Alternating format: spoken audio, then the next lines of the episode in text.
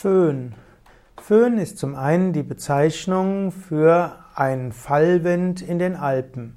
Es gibt den sogenannten Alpenföhn und das ist der Fallwind im Alpenraum. Föhn ist aber auch die Bezeichnung für einen Haartrockner.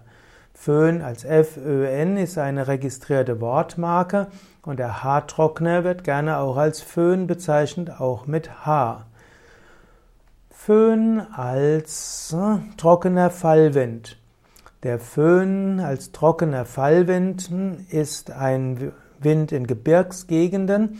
Er provoziert bei vielen Menschen verschiedene Reaktionen, die werden auch als Föhnkrankheit bezeichnet.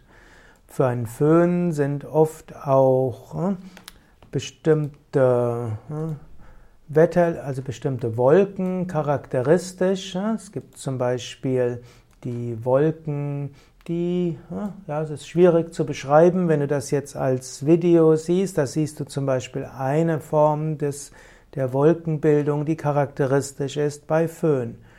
Föhn wird also als Alpenföhn bezeichnet, Europa ist als Alpenföhn bezeichnet, aber es gibt auch Föhne in anderen Teilen der Welt.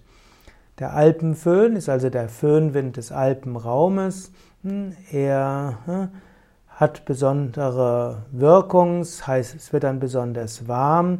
Es gibt unterschiedlichen Föhn im Norden der Alpen und im Süden der Alpen.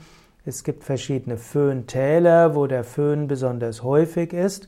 Und der Föhn kann bei manchen Menschen Kopfweh erzeugen oder Übelkeit, jedenfalls, weil er mit besonderen Luftdruckveränderungen verbunden ist, hat er besondere Auswirkungen auf den Menschen.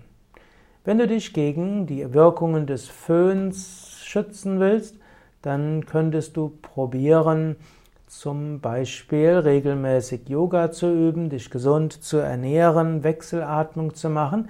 All das hilft, dass der Organismus stabil ist, dass er ruhig ist und deshalb auch Wetterveränderungen besser mit umgehen kann.